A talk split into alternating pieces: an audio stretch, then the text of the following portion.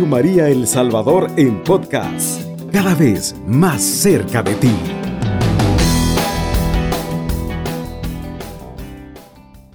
Eh, su servidor quisiera compartir con ustedes, quisiéramos un enlace, un enlace entre lo que constituye la familia como sujeto de evangelización.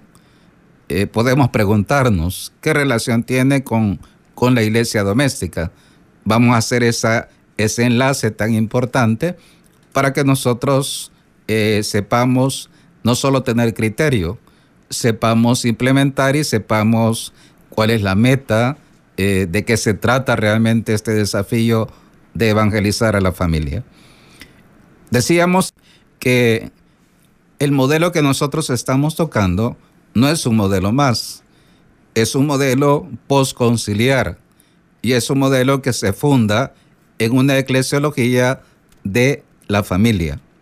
Tradicionalmente los modelos anteriores, el preconciliar y un modelo que ha sido quizás un poquito fallido, diríamos, han sido modelos que se han fundado en una teología del matrimonio.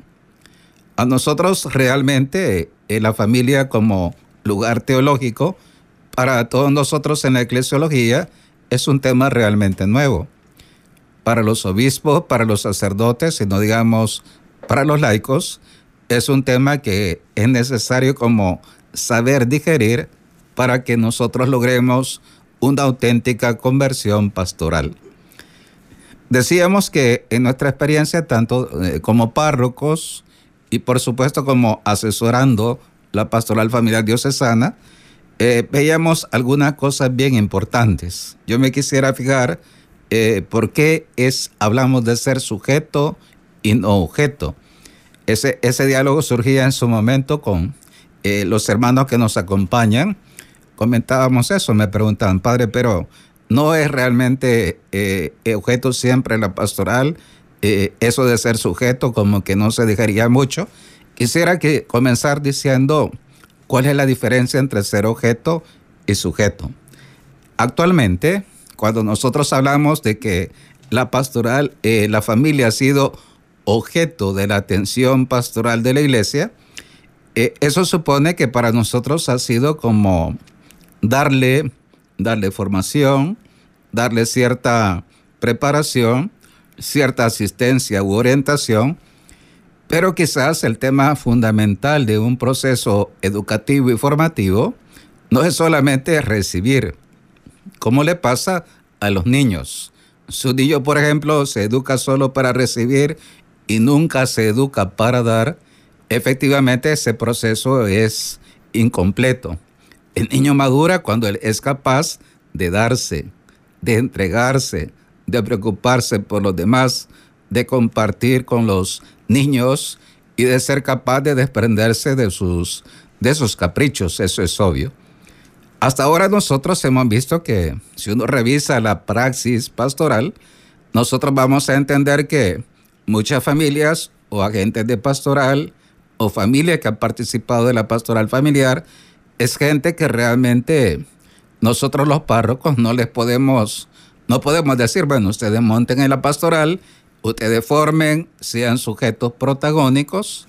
Ese quizás es el punto clave para entender si una formación y una educación pastoral es buena, lo que pretende es que la persona llegue a ser protagonista y que asuma el desafío precisamente de no solo implementar la pastoral, sino mantenerla como proyecto a lo largo del tiempo.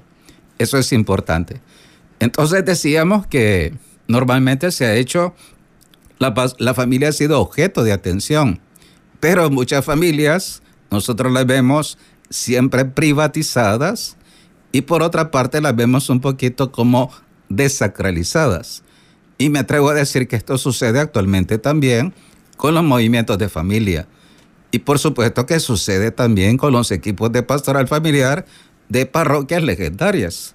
Eh, me decía hace algún tiempo un hermano de Coatepeque, me decía así que era el que coordina la pastoral familiar de ese lugar, Decía, fíjese que nosotros hacíamos un, autoanálisis de nuestra praxis en la, en la parroquia y me decía los siete, nosotros, padre, como que estamos muy centrados en el matrimonio. Esa parte monoparental como que nosotros no hemos sido capaces de, de saberla digerir y saberla traducir.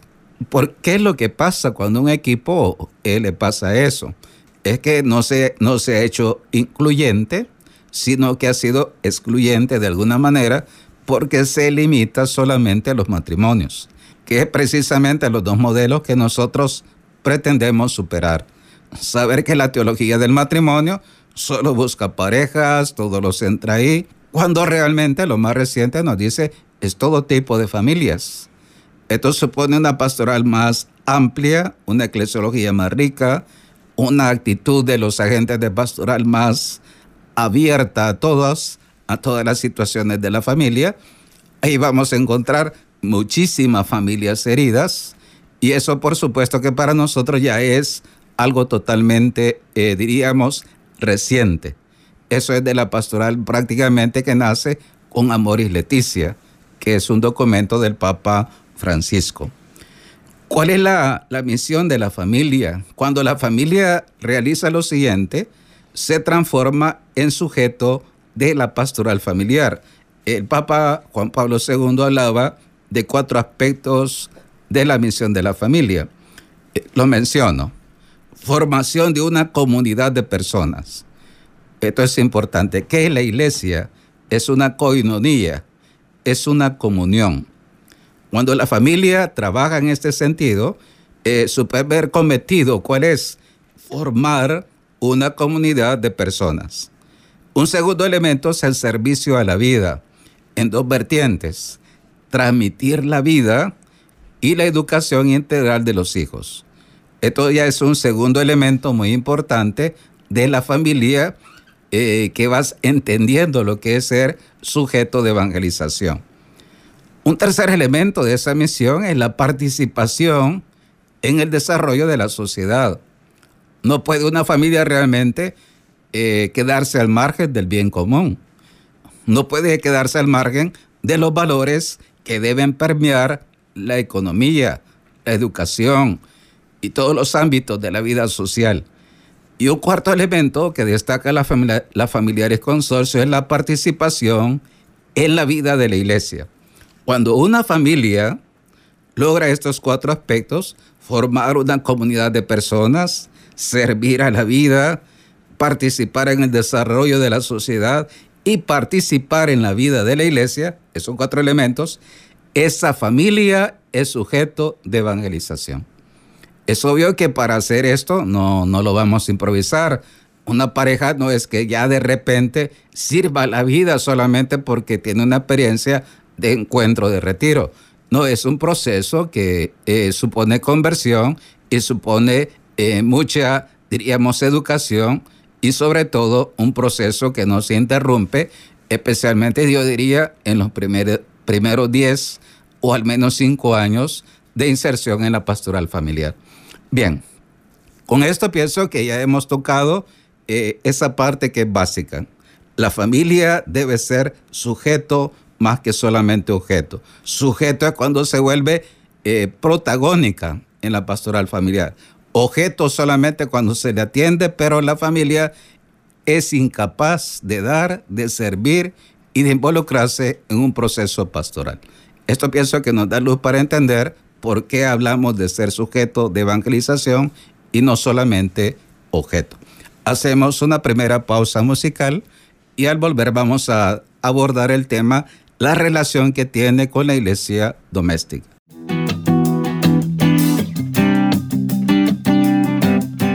Radio María El Salvador en podcast, cada vez más cerca de ti.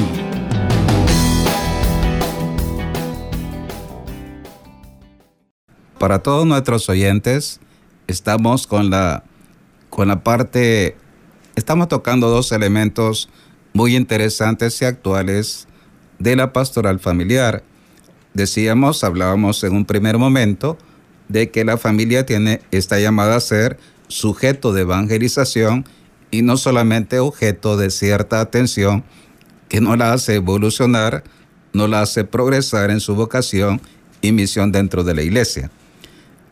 Ese ser sujeto, honestamente, es un desafío que requiere que la iglesia reordene sus piezas maestras y sus prioridades. Esto es interesante decirlo.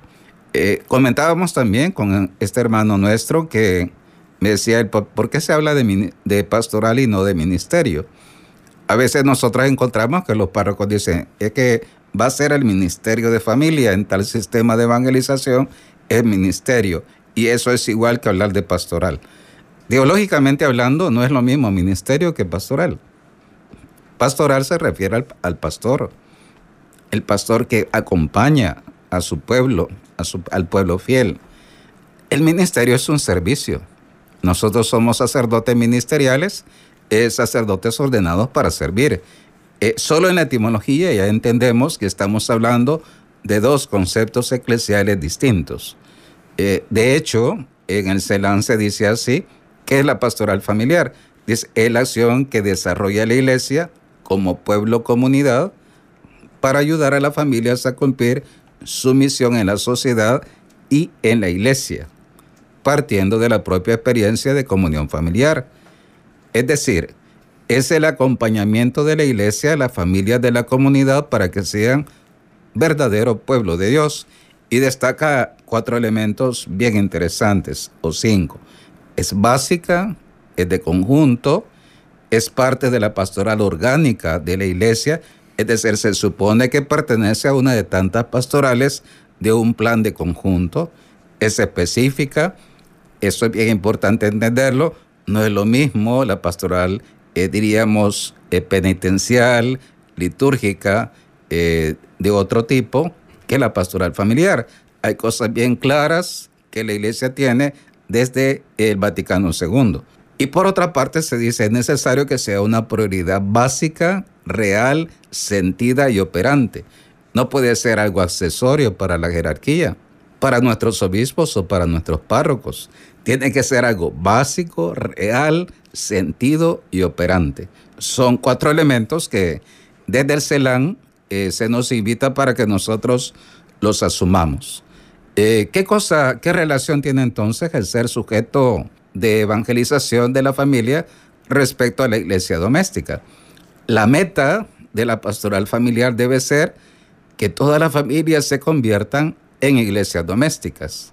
Eh, si uno revisa algunas notas muy bonitas desde la primera evangelización del primer siglo hasta la fecha, nosotros podemos encontrar respecto a la iglesia doméstica varias notas, varias notas que son como importantes a la hora de darse cuenta si una familia es iglesia o no es iglesia en el sentido propio de la expresión. Si nos fijamos un poquito entre las eh, propiedades de la iglesia doméstica están las siguientes. Yo quisiera que nos fijáramos para que usted mismo se dé cuenta que, vamos a decirlo así, si una familia es sujeto de evangelización, es por tanto iglesia doméstica. Pero la iglesia doméstica como que tiene, eh, digamos, un campo más extenso y supone un proceso todavía más extenso que solamente ser protagonista de, diríamos, de la misión propiamente familiar. Veamos algunos elementos importantes. Una iglesia doméstica, la familia, papá y mamá y los hijos, eso es una iglesia doméstica, no solo mamá, no es solo papá, no solo es un miembro de la familia que, que participa en un proceso evangelizador. Cuando una iglesia doméstica actúa como comunidad, la primera comunidad que es la familia, no es una pequeña comunidad, la que, eh, el tema que hay que decirlo, la primera comunidad natural que existe la familia. Eh, ¿Cuáles elementos tiene? Menciono algunos para que usted se dé cuenta de la trascendencia de ser iglesia doméstica. Primero, decía, diríamos así, una iglesia doméstica valora y asume la alianza bautismal. En nuestro tiempo nos hace falta educarnos para ser fieles.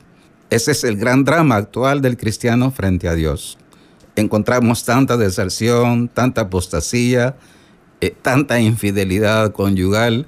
Eh, no es solamente, diríamos, un aspecto, son muchos aspectos de la vida familiar donde se ha fracturado la alianza con el Señor desde el bautismo. Una iglesia doméstica también conoce su vocación y misión, donde la iglesia le ha enseñado cuál es la verdad fundamental de la familia.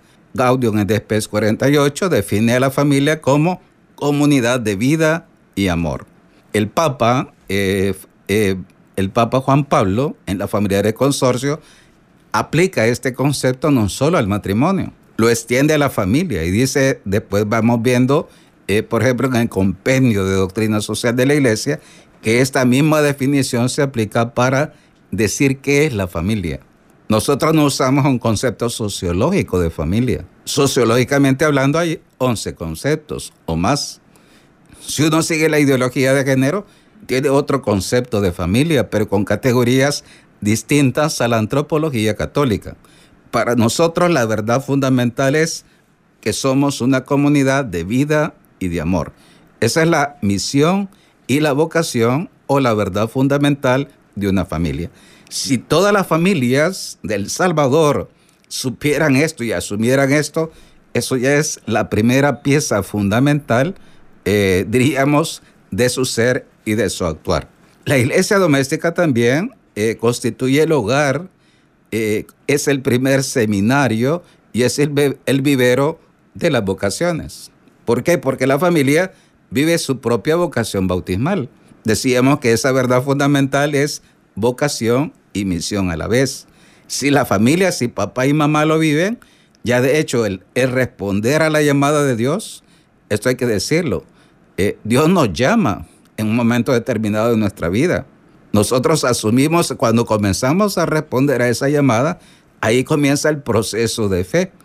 Hay un paralelo muy interesante entre la vocación divina y nuestra respuesta de fe. A medida que nosotros vamos respondiendo a la llamada divina, este, por supuesto nosotros nos vamos dejando convertir por la fe que Dios nos propone cada día a través de la iglesia.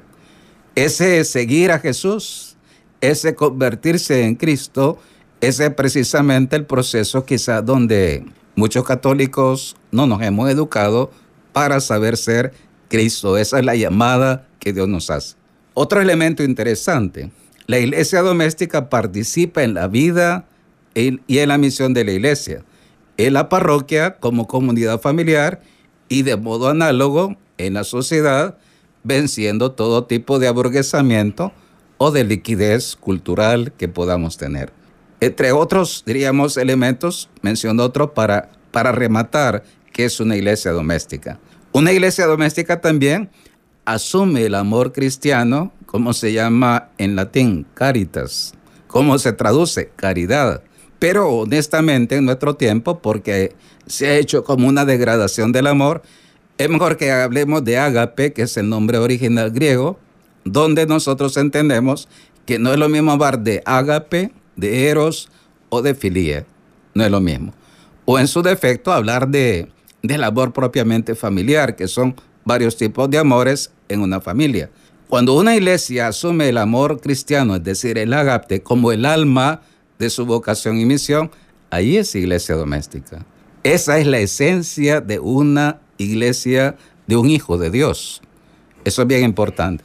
Es por tanto escuela del amor cristiano, educa en verdadero amor, que es un amor centrífugo que sale de sí mismo. Por otra parte, al interior de cada iglesia doméstica se vive el amor fraterno efectivo. Yo pienso que esta escuela, cuando la familia se abre la vida, la mejor escuela que uno recibe para ser tolerante con los demás, para saber compartir, para evitar el racismo y otras cosas que se dan injustas en la sociedad, es porque nosotros no las hemos aprendido en casa, entre hermanos.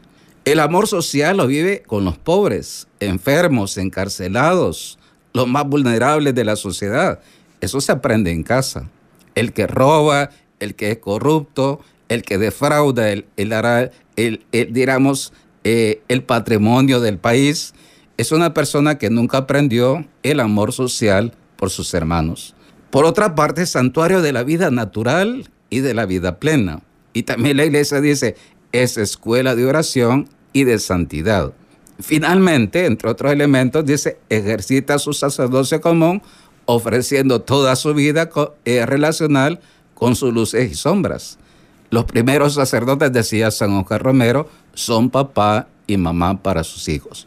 Si usted se fija, todas estas notas o propiedades de la iglesia doméstica, obviamente supone que la familia se ha ido poco a poco transfigurando en un sujeto de evangelización.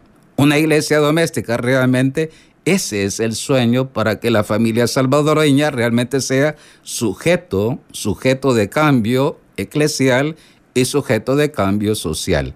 Cuando eso se dé y la parroquia tengamos, imagínese usted unas 30, 50 iglesias domésticas, yo le diría a los párrocos que me escuchan, ahí tienes la clave, hermano, para cambiar la sociedad. Nosotros no lo hacemos solamente porque hoy cambia tal partido político, bandera. No, esto, estos son los cambios auténticos que obra Dios y que son irreversibles. Pero es un trabajo de fondo, no es un trabajo superficial. Bien, vamos entonces a hacer una segunda pausa. Si usted se fija, hemos relacionado cómo la familia es sujeto de evangelización y hemos visto que la iglesia doméstica también eh, está íntimamente vinculado a ese ser sujeto que la iglesia espera de cada familia en este tiempo que es tan desafiante para todos.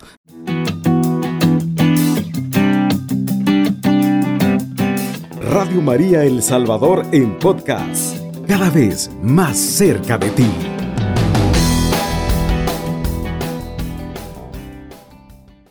El objeto de este programa no es solamente llegar al sentimiento, a las emociones, que eso es lo que nos ha vendido una cultura líquida y que a veces sin, sin suficiente discernimiento, la Iglesia Católica también ha sido parte de esa cultura que hay que cambiar y hay que convertir hoy en El Salvador.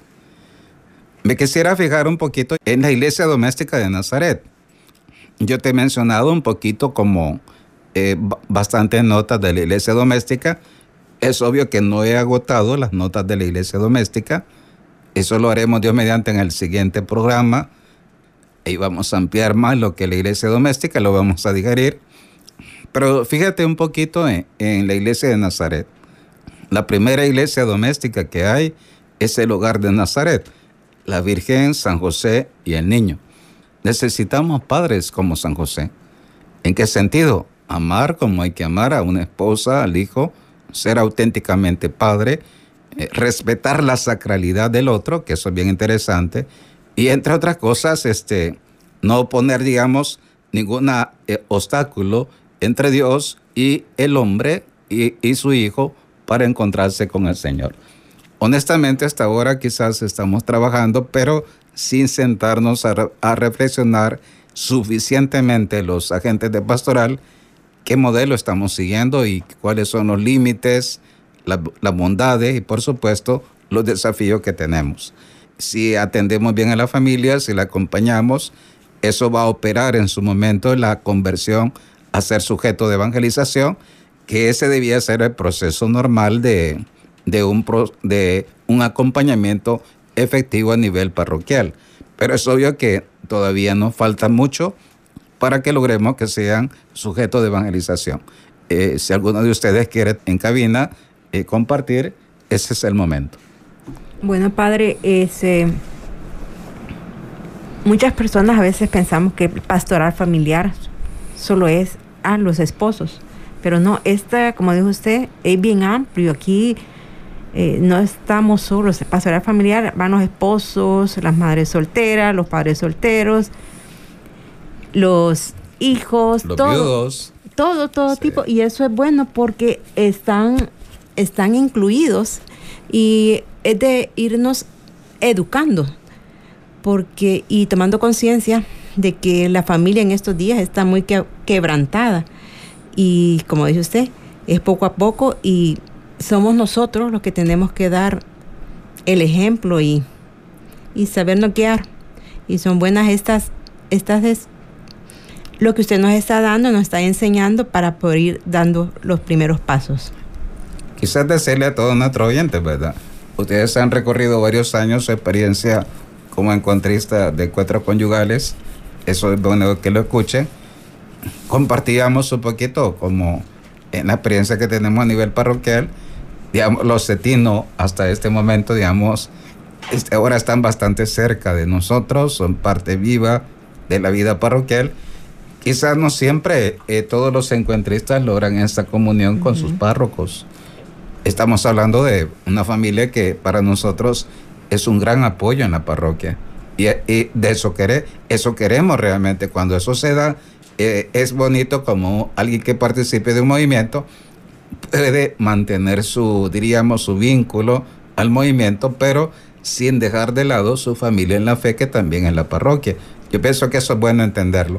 No siempre esto se ha logrado porque nos falta como, este, diríamos, enriquecernos, aprender, convertirnos, comenzando por los dirigentes de los propios movimientos y por supuesto también que los párrocos seamos capaces de integrar las bondades que cada uno pueda ofrecer. No sé si usted quisiera preguntarnos también. Bueno, a mí sí, algo que siempre me ha inquietado, aparte de que soy beneficiaria de la pastoral familiar, es el apoyo del párroco. Si el párroco no tiene claro qué sujeto, objeto, qué diferenciar qué es ministerio, ni qué es pastoral, por mucho que nosotros los laicos tengamos interés en, participar o ser beneficiarios de la ayuda que la iglesia nos brinda a través de la pastoral familiar, va a ser muy difícil, aparte de que la pastoral familiar tiene que, en el caso mío, que soy familia monoparental, toda, casi en la mayoría de, del tiempo ha sido dedicarse solo a las familias y a las familias monoparentales, todo tipo de familia monoparental. Nunca hemos tenido antes no hemos tenido un lugar en la iglesia. Yo decía, yo no puedo ser pastor, ser miembro de la iglesia porque yo no soy familia, yo estoy solo con mis hijos. Entonces yo siento que también el, el clero, los sacerdotes de cada parroquia, los, los párrocos tienen que tener muy claro todo esto porque ellos son los que tienen que formar a un equipo que va a atender a la pastoral familiar, ¿verdad? Pero yo por la experiencia que he tenido, la mayoría de sacerdotes saben que es un ministerio y de hecho todavía muchos se dicen ministerio de familia. Pero yo creo que quizás también tendríamos que empezar porque ellos sepan diferenciar y no sé de qué manera pues la pastoral familiar les puede ayudar a ellos, porque una cosa es que nosotros como laicos nos dejemos formar, a ellos también que tengan con el perdón de todos, la humildad de decir, yo no sé qué es una pastoral familiar, ayúdenme, porque al final los beneficiarios vamos a ser nosotros. Sí, quizás se está tocando uno de los puntos que honestamente requieren no solo humildad, sino la capacidad de aprender, de actualizar, diría yo, eh, los conocimientos teológicos que los párrocos y por supuesto los señores obispos tenemos, porque este es un tema que nos afecta a todos. En Amor y Leticia, eh, en los encuentros que se tuvo, eh, se destacaba esa parte que es importantísimo tener como ciertos cursos especializados, además de los estudios institucionales del seminario, es necesario que los sacerdotes, especialmente los que somos asesores de la pastoral familiar, tanto a nivel diocesano como vicarial, realmente nos demos cuenta que no podemos manejar la eclesiología del seminario solamente. Es necesario y urgente que entremos a una eclesiología eh, que nos abre el panorama y nos permite entender que la pastoral familiar es una pieza clave en todo el tema pastoral. Eso que usted dice efectivamente quizás está tocando las fibras, obviamente, del corazón de un pastor. Eso es así. Quizás tomando en cuenta una idea también que me gustaba, que usted subrayaba, era la parte monoparental. A veces quizás en la terminología que se utiliza, eh, me recuerdo alguna vez que compartíamos, decía alguien, madres solteras, decía, hay una pastoral de madres solteras. Y en Europa se habla de monoparental. Eh, ¿Qué quiere decir eso? Monoparental es un papá o una mamá o un, un adulto responsable de la familia al frente. Eso es bien importante. Mono es uno no solamente es la madre. Normalmente en El Salvador la mayor parte de hogares monoparentales son mamás solteras, eso es verdad. Pero un concepto monoparental abre, abre nuestra mente, nos dice que eh, pueden estar no solamente mamás, sino también papás, estar al frente de un hogar. Y quizás fijarme en la parte, ya que eh, recordábamos a la señora de Guadalupe, que es tan bonito el tema. Es bien interesante cómo el doctor Aste Tosman, que es el que ha investigado los ojos de la Virgen, descubre en la pupila de la, de la Virgen de Guadalupe, que es bien interesante lo que se dice en las investigaciones más recientes, ella está viva. Y en esa pupila se refleja en la familia, hay un núcleo familiar, una familia integrada por eh, dos papás, me parece que hay dos o tres niños, y están los abuelos al fondo de la familia. Y es impresionante como cuando se hace un giro, un giro así en torno de un ojo al otro, de una córnea a la otra, dice el doctor Tosman en lo siguiente, dice, es impresionante como siempre la figura que queda así como al centro, es como el eje de toda la familia, es la madre. Qué importante es que los sacerdotes, eh, y esto es un desafío obviamente, nos demos cuenta la importancia de educar, de, de trabajar y de acompañar a la madre. Si una madre se convierte y da pasos, más allá de lo que hace, el efecto y el bien es para toda la familia. Eso es así. Por eso quizás lo que usted subrayaba es bien interesante porque es un desafío que entremos al tema. Aparte que no es sencillo captar la psicología femenina, especialmente las heridas, ha habido ruptura, el darnos cuenta que el secreto está en nuestro corazón y más que en nosotros, el tema es que nosotros realmente comencemos a identificarnos con el Hijo de Dios. Bien, estamos realmente ya en el límite del tiempo. Pienso que hemos dado, hemos planteado un tercer momento, un tercer encuentro de la pastoral familiar de comunión. Hemos hablado de cómo la familia sujeto de evangelización, está íntimamente relacionado con la iglesia doméstica, pero la iglesia doméstica tiene varias notas propias. Podríamos hablar de propiedades que desbordan el solamente ser sujeto de una acción pastoral, porque no solamente sujeto, sino también que ella misma va creciendo en su ser y tiene muchas cosas que la definen como una familia, digamos así, muy semejante a la iglesia eh, inicial de Nazaret como es la Sagrada Familia. Este programa está pensado para los equipos de pastoral familiar. Ustedes que son los equipos, especialmente los coordinadores de los equipos parroquiales, es interesante que se sienten. En su momento, el que quiera compartir este trabajo es tiene dos partes, es una parte teológica y una parte propiamente pastoral, de eso se trata. Eh, nosotros vamos a, podemos con gusto compartirlo. ¿De qué se trata? Que lo que estamos haciendo ahora, nosotros realmente lleguemos a lo esencial. Y nos demos cuenta que si trabajamos realmente donde hay que trabajar, el cambio hermoso para nuestro país y nuestras parroquias llegará en su momento. Es obvio que este trabajo no es un trabajo solamente político. Los políticos van en un nivel más superficial. Nosotros vamos al fondo. Y de eso se trata. Los auténticos cambios es cuando se convierte el corazón de cada uno. Invitamos entonces para que nos vuelva a sintonizar.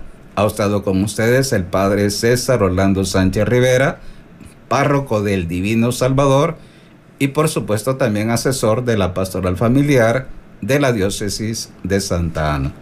Que el Señor transforme cada hogar y que en cada amor haya esas dos notas hermosas.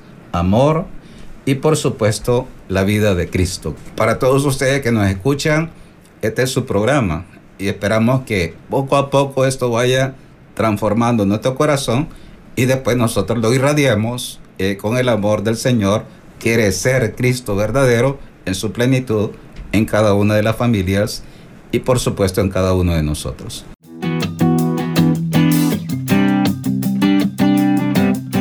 Radio María El Salvador en podcast, cada vez más cerca de ti.